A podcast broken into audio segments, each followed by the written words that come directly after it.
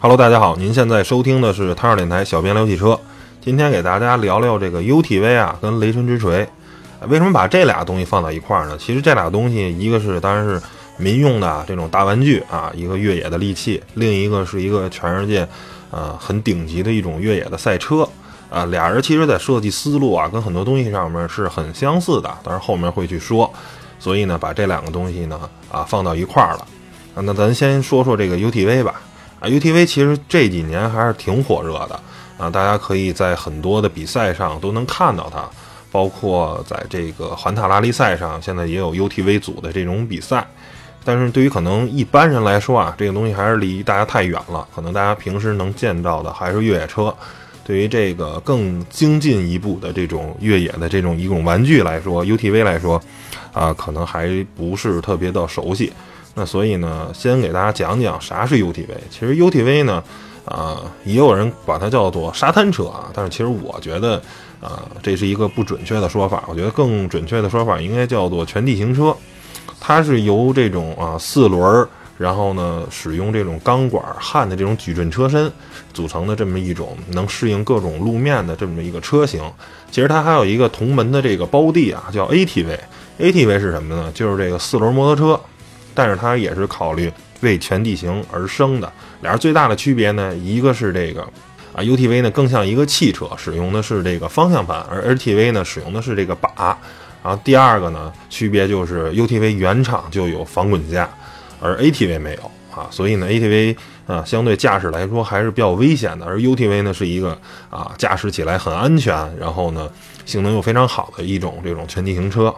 而 UTV 呢，其实在中国啊，大多数人开 UTV 是为了越野，这在国外并不是啊啊，UTV 可以分为两支儿吧，一个是为了玩儿，为了越野啊，为了穿越而生的这种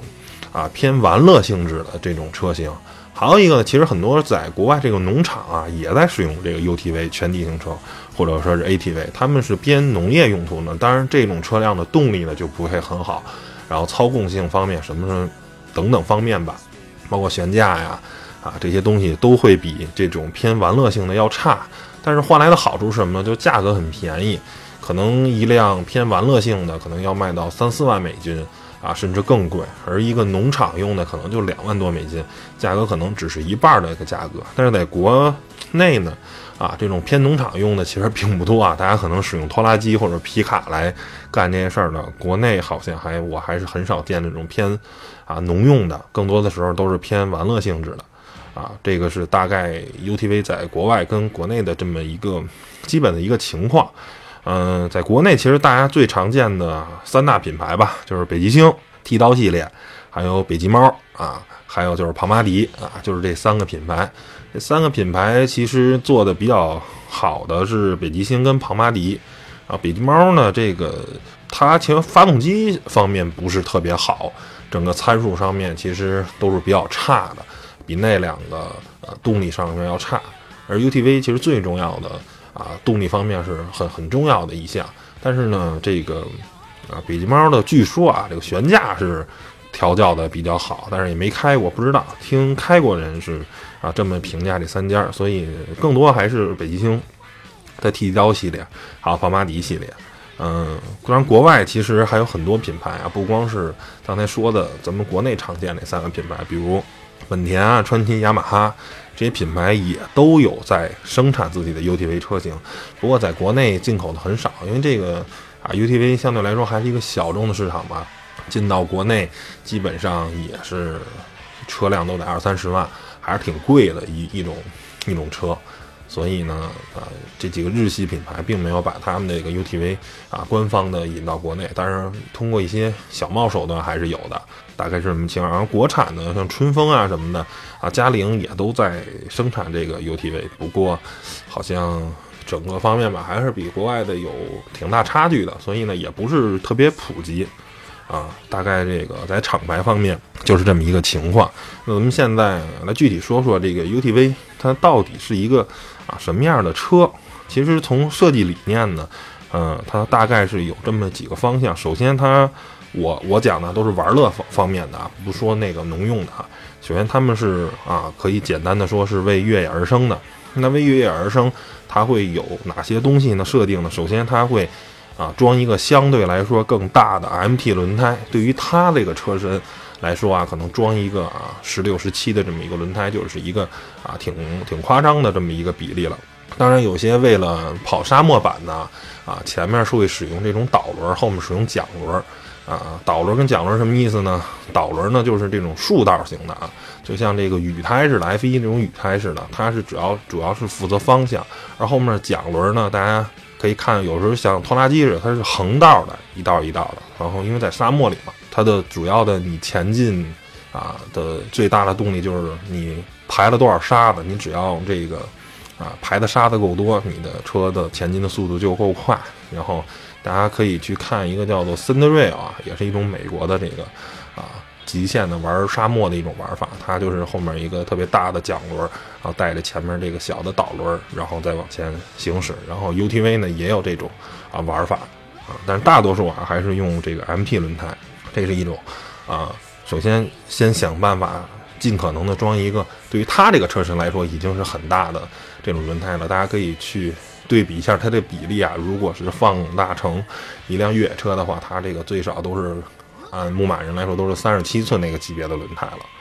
嗯，第二个呢，还有一个这个 UTV 设计的理念就是特别大的悬架行程。这个悬架行程带来的两个好处，第一个呢就是这辆车如果的悬架行程足够的话，你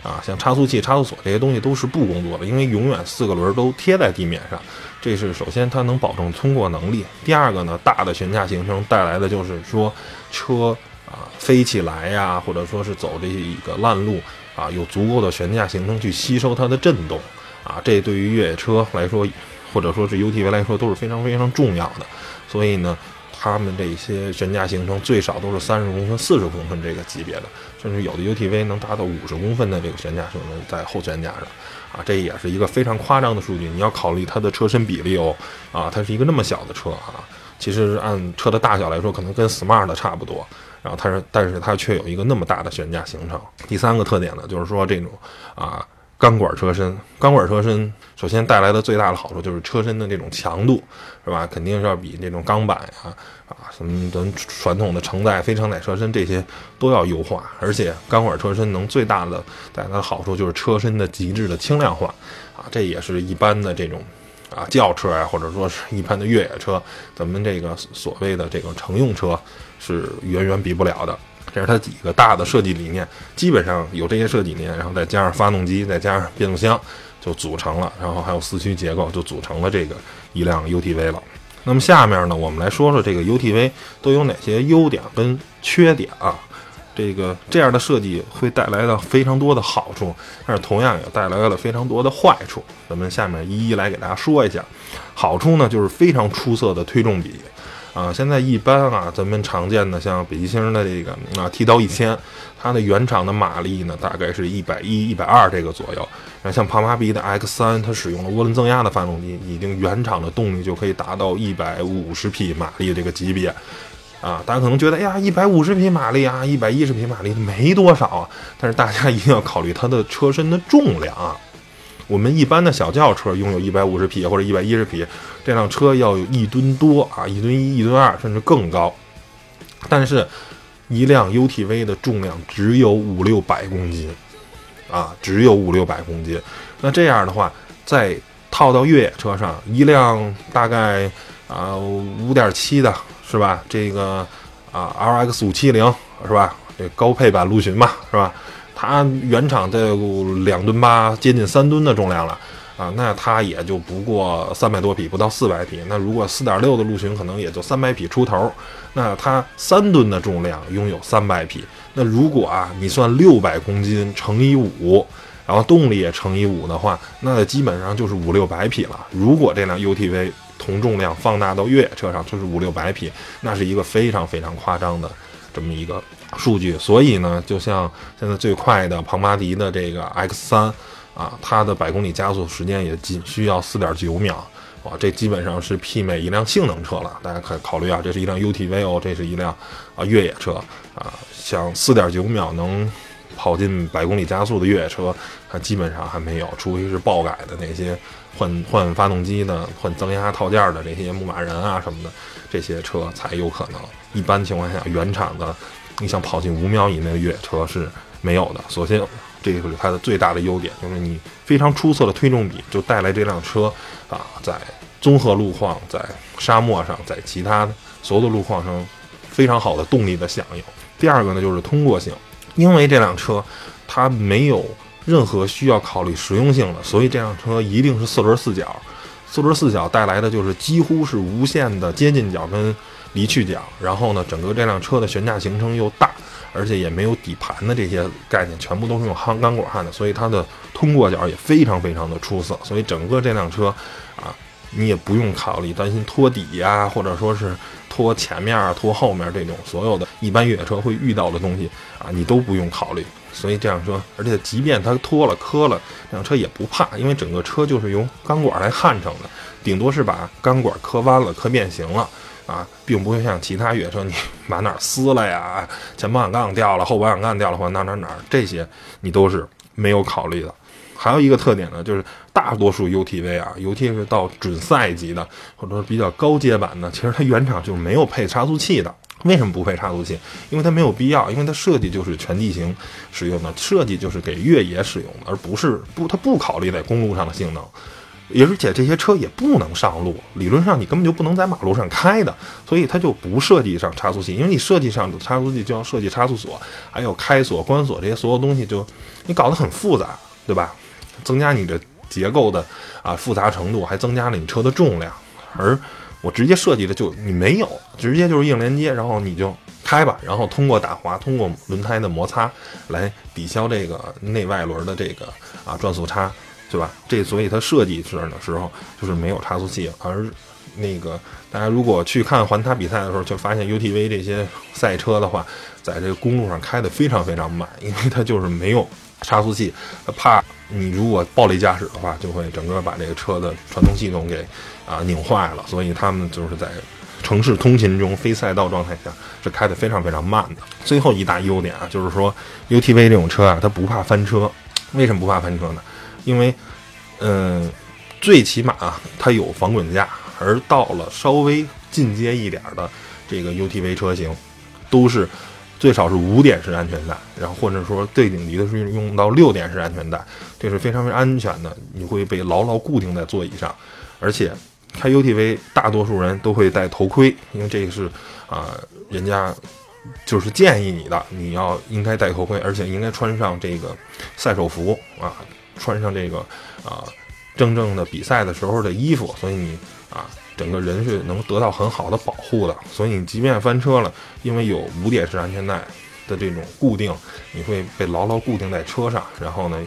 又有防滚架，原厂就带防滚架，所以你车也没有这种溃缩的这种啊地方，所以你非常非常的安全啊。当然啊，可能一些比较民用的还是使用三点式，但即便是三点式安全带啊，因为有防滚架，所以呢你也非常非常的安全。这点是普通越野车又是比不了的啊。普通越野车你基本上。谁会直接装个防滚架呢？啊车如果翻了的话，那啊车内的人会很危险。而且你在越野车里驾驶中，你会戴头盔吗？你不会。那 UTV 啊，原厂就会推荐你去戴头盔。不戴头盔开 UTV 其实是一种很危险的。包括其实大家如果啊啊你开着 UTV 你不戴头盔是一种什么感受呢？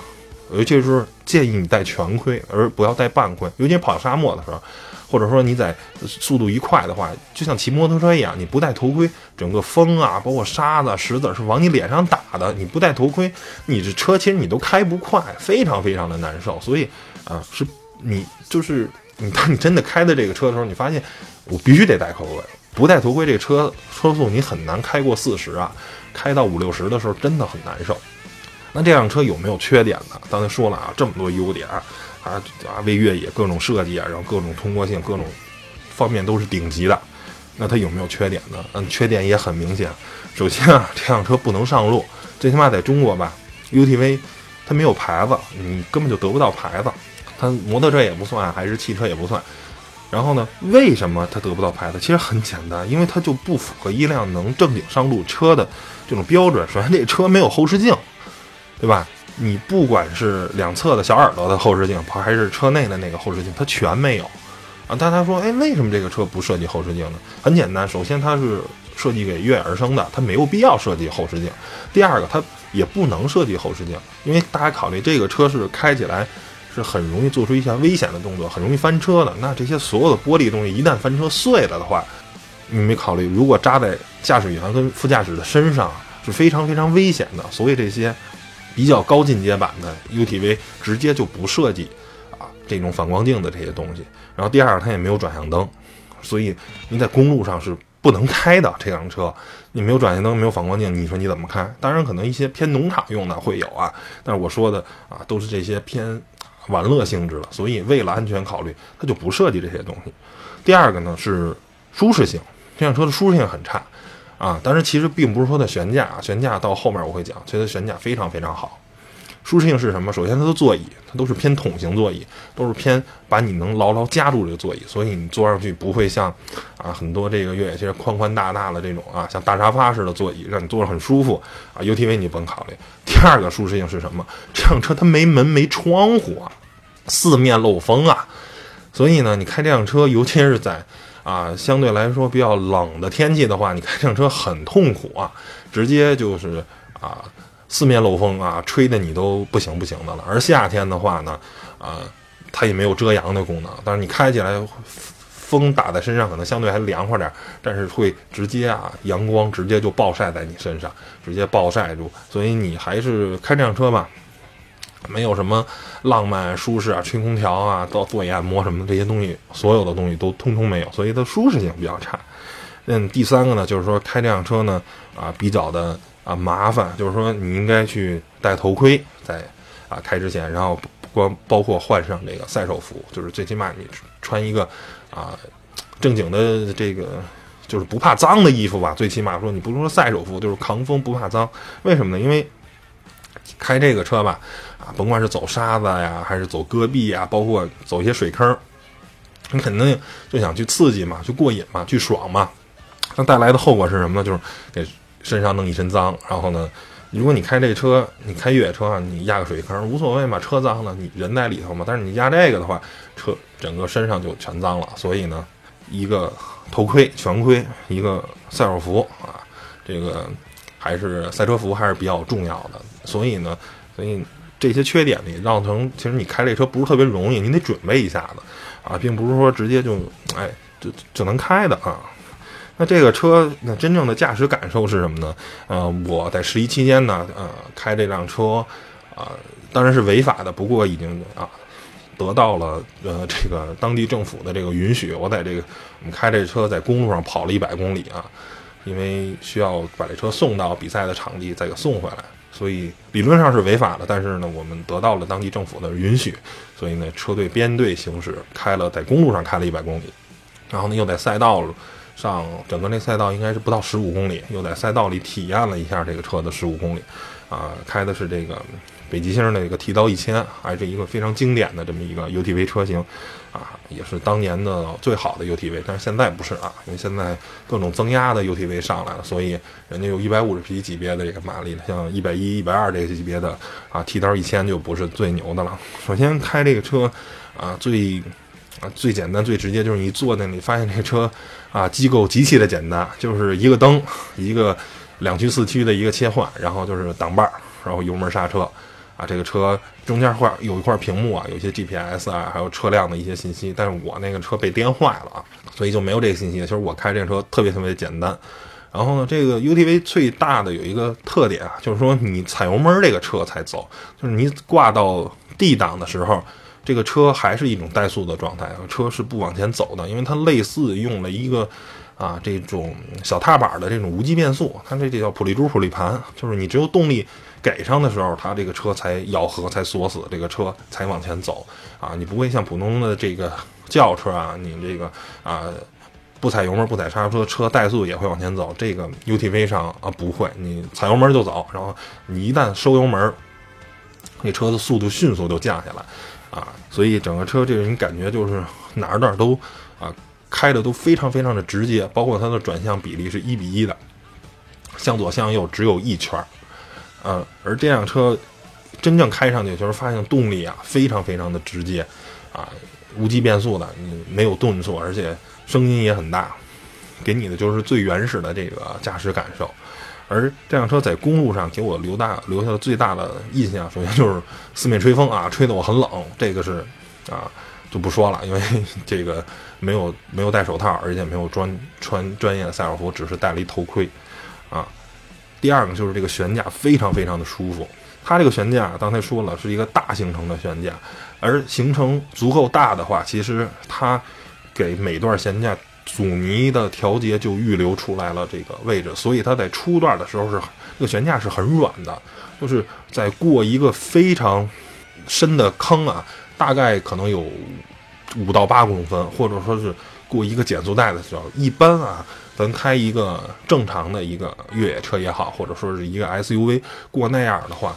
我觉得应该。是一个挺大的冲击，但是那辆 UTV 过去的非常的四平八稳，甚至你感觉你就是像坐在一辆奔驰 S 级的这种感觉啊，非常非常的舒服。就是这对于细碎的震动，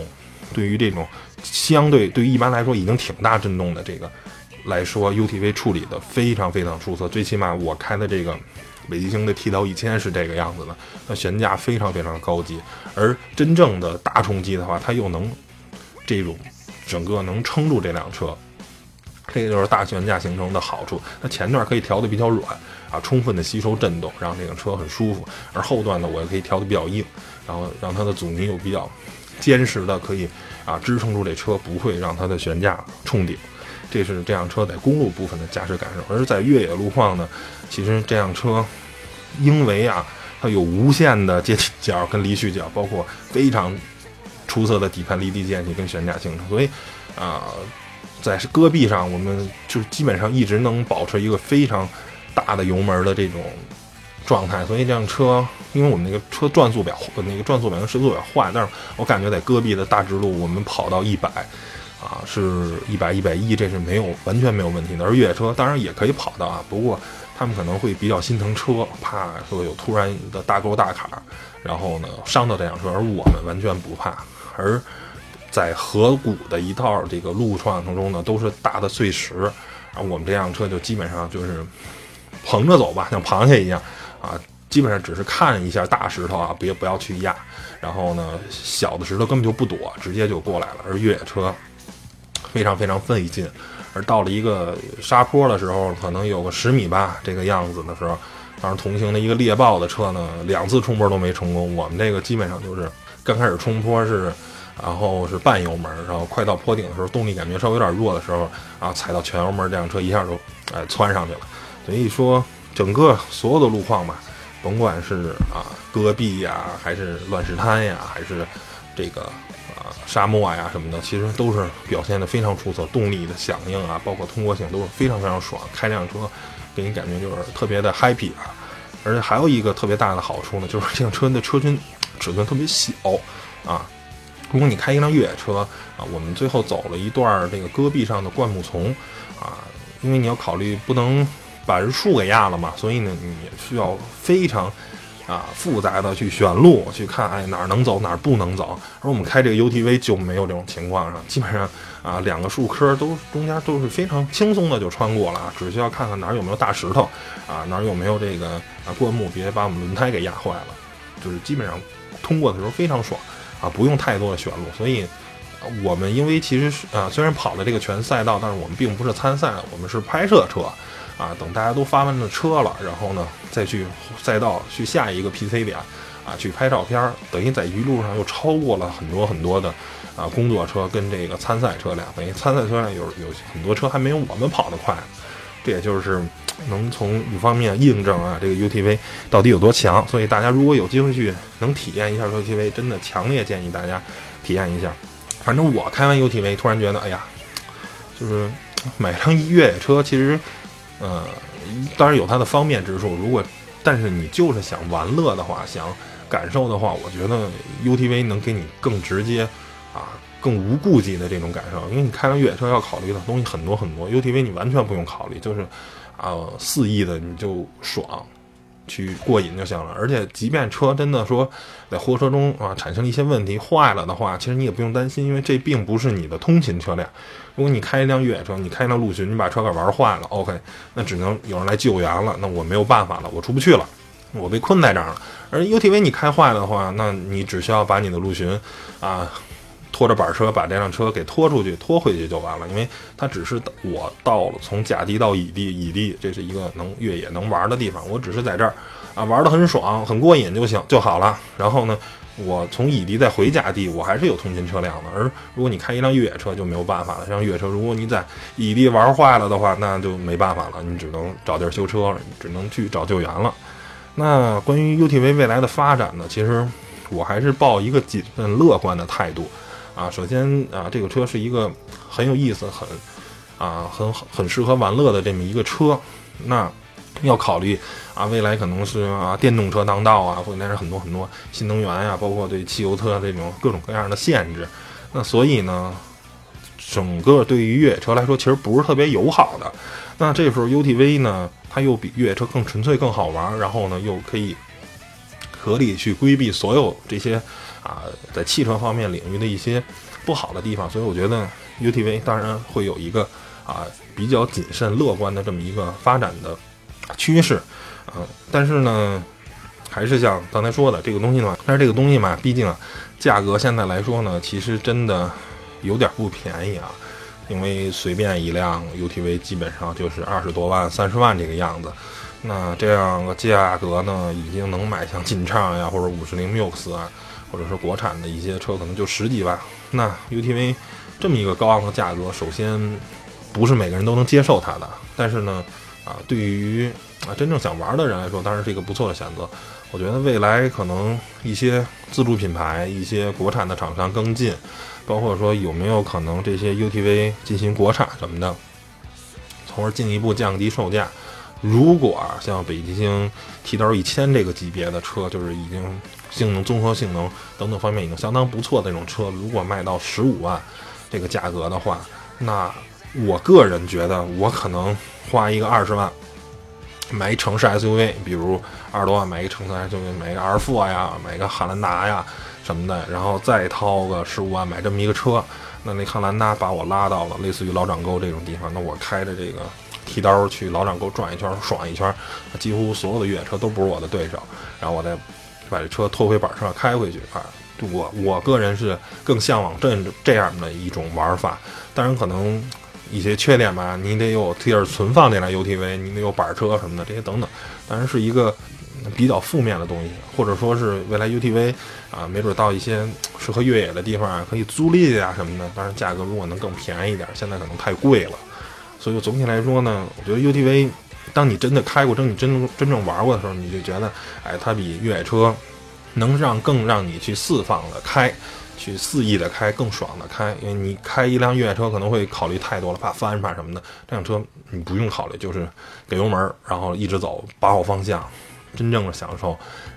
最直接、最原始的这个越野的带来的这个快乐，所以呢，对未来发展我还是持一个谨慎乐观的这么一个态度吧。那希望价格方面啊等等的这个会降下来，因为目前这个价格呢，确实注定啊是一个小众的玩物，这车也上不了路，然后一年可能玩那么几回，然后要卖到二十多万啊，小三十万这一个价格，确实不是呃很多人能接受的啊。那下面呢，咱来聊聊这个雷神之锤啊。为什么说这个 UTV 跟雷神之锤很像呢？其实雷神之锤呢，其实是赛车界的 UTV。你可以简简单单的认为雷神之锤就是一个放大版的 UTV，因为两个车的设计啊非常非常的像啊。那雷神之锤呢，当然是中文的翻译啊，它本身叫做 KOH King of Hammer。啊，是美国一个啊，其实并不是岁数太大的一个越野赛事啊，而这个越野赛事里的所有的参赛的车呢，我们都管它叫做雷神之锤赛车，啊，这个比赛呢，二零零七年才成立，到现在也不过是十年、十一年的这么一个时间。这个比赛呢，最有意思的呢是它是一个非常复杂的这么一个路况，比如我们现在熟悉的达喀尔啊，或者说是丝绸之路拉力赛啊，这些比赛呢。它大多数呢是在戈壁呀，还有沙漠呀，或者一些草原、荒原上举办，所以呢，它的比赛的赛道相对来说啊，当然很难，但是并不有涉及到一个更顶更难的一个啊方面，就是说岩石攀爬。而这个雷神之锤呢，它在这个美国的约翰约翰逊峡谷里举办，这是一个啊特别大的一个巨石阵的这么一个赛道，然后呢，里面一两米。高的这种大石头是遍布整个赛道，所以这辆车，如果你要想在这个约翰逊峡谷这个挑战成功的话，所以你这辆车不光是要在戈壁赛道能跑到尾速二百呀、一百八这个级别，要跑得非常非常的快，而且你还要能爬上一两米大的这个大石头，所以这样赛车造就的雷神之锤是全世界最全能、最顶级的赛车，就世界上没有任何一个赛车能兼顾戈壁赛道跟爬大石头。这个是所有达卡的赛车也做不到的。但是雷神之锤赛车啊，大家可以去看，它有很多的结构，像什么雪线啊，包括我最喜欢的叫 Bomber，Bomber 是一个这个发动机前置，然后前后硬桥的这么一个设定啊。这种赛车反正还是长得很帅的啊。但是它有新的这个呃，去年的冠军叫做弑神者，它是啊发动机后置，然后这个前面使用的软桥设定，当然这个是更偏这个戈壁赛道。所以呢，因为这个每年的赛道其实连追时候很多时候是保密的，大概是跑二百多公里，二百八十公里吧。然后呢，最大给时是十四个小时，但是每年的这个赛道。的最终方案是临比赛前才告诉你的，并不会提前公布。那这样有意思的就是说，你这个赛车你去怎么设计？那如果你要为了爬大石头的话，那前后硬桥的这种设计啊，都是整体桥，那肯定更利于攀爬。不过呢，你在戈壁赛道的时候呢，你的操控性跟速度肯定会受影响。而你如果前后都使用软桥的话，那你肯定在戈壁上这种独立悬架会得到非常好的操控性，速度很快。但是呢，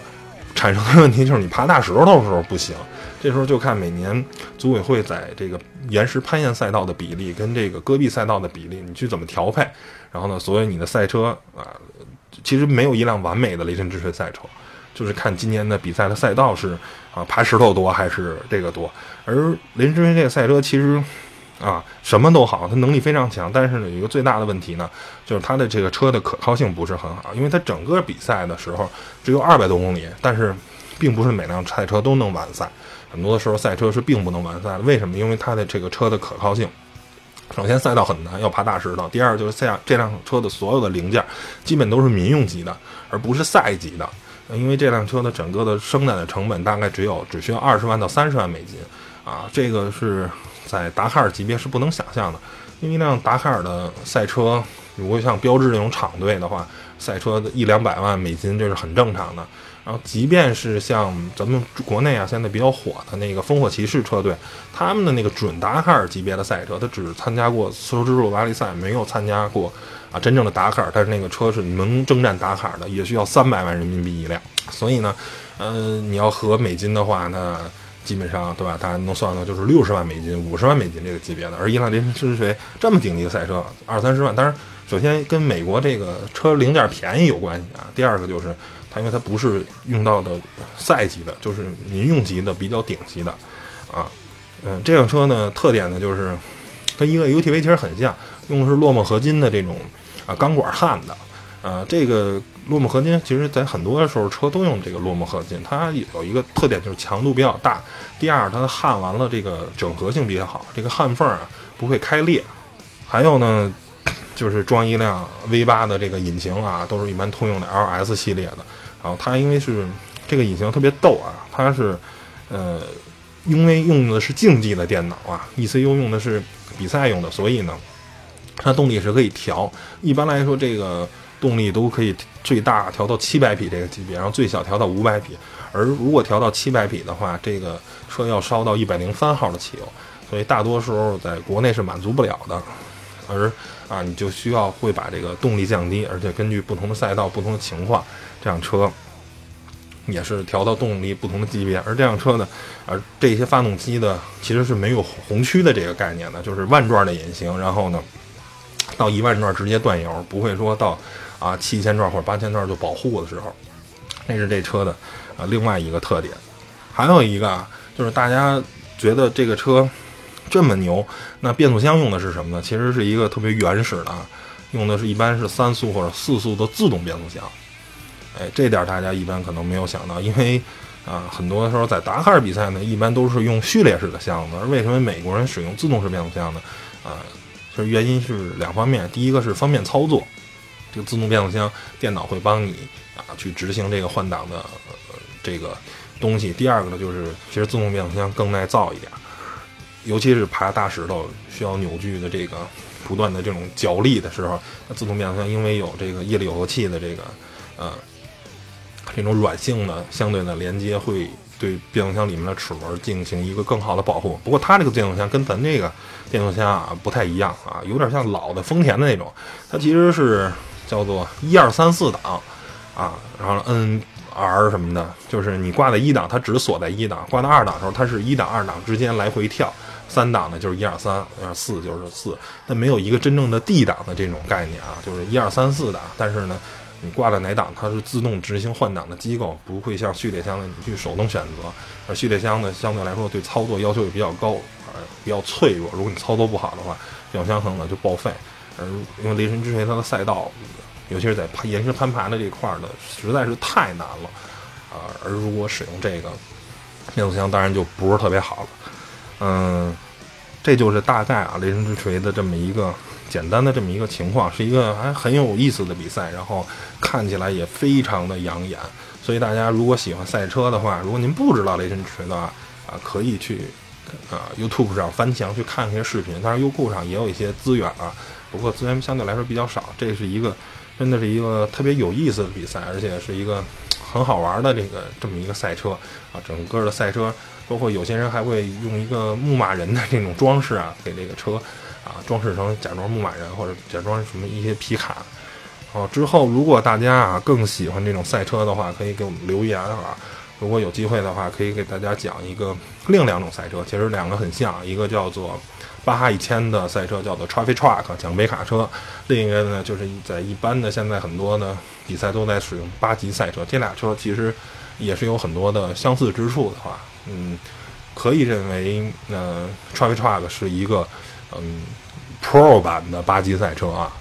然后最后说一下吧，可能大家都觉得，哎呀，这期节目怎么又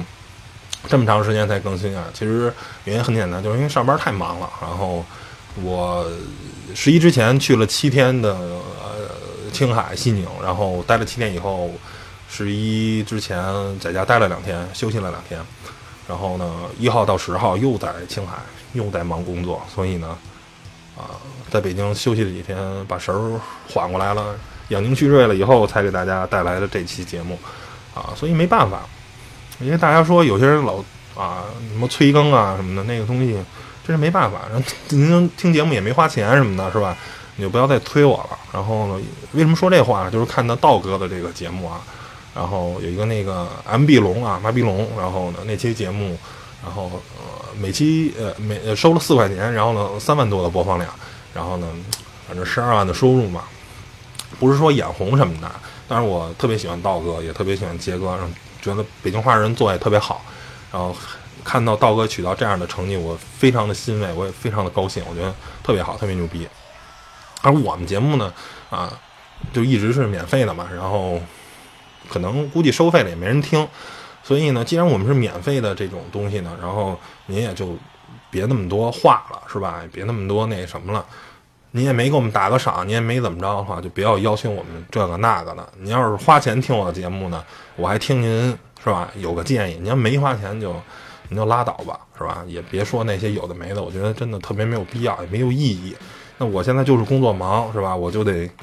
哎忙工作的事儿，那这个。电台的节目那真的只能放放。如果有空的话，我们会多录几期，多更新几期。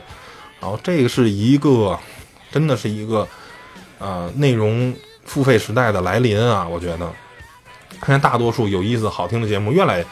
越不免费了，您越得花钱。那我们这节目好不好不好说啊，我只能说我会尽最大的限度，可能还是保持啊一直的这个状态。以后会不会收费，我也不知道。嗯。我只能说，如果是有商业上收费的东西的话，我觉得可能我们节目会更好，我们的更新频率会更有保证。如果没有的话，我们只能保持现在这么一个状态。然后能做到一周一更呢，那当然最好。如果做不到的话，可能一个月两更、三更，啊，这也是难免的。大概就是这么一个情况。那谢谢大家收听本期的节目吧，拜拜。